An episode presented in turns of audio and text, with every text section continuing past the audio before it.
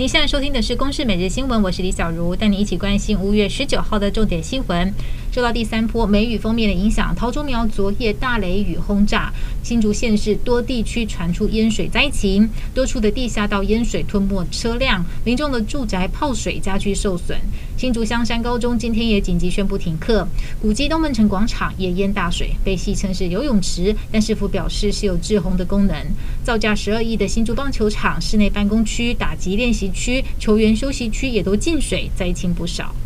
G7 领袖峰会今天起在日本广岛举办三天，乌克兰总统泽伦斯基传出也会出席。而本次峰会着重安全与经济议题，各国除了商讨俄国侵略乌克兰的对策，还要强化印太战略合作，包括北韩和台海局势。也有外媒报道，峰会可能会总结一份声明，就如何抵御中国的经济胁迫，列出具体关注清单。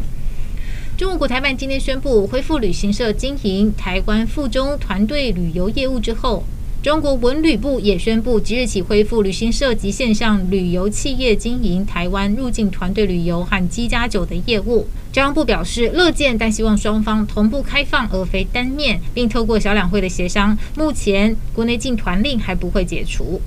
民进党立委陈欧珀卷入 IMB 诈骗集团风暴，前立委黄国昌爆料，IMB 诈骗集团罗东大楼是陈欧珀竞选后援会与办公室，更指陈欧珀坐车就登记在 IMB 的旗下。陈欧珀今天出面道歉，坦言识人不明，交友不慎，但绝无跟诈骗集团挂钩，强调如果有参与诈骗行为就会退选。民进党发言人张志豪表示，党会依照法律和党内相关的规定来处理，现阶段不做任何臆测。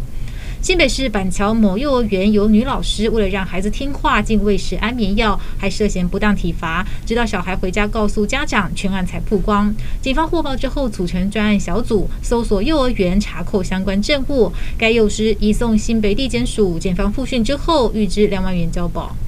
乌克兰正准备反攻战斗，士兵投入地面突击训练。总统泽伦斯基表示，除了收复失土，也要解放克里米亚半岛。俄罗斯十八号则在联合国安理会上指控西方对乌国的军援导致冲突升级，形同进行代理人的战争。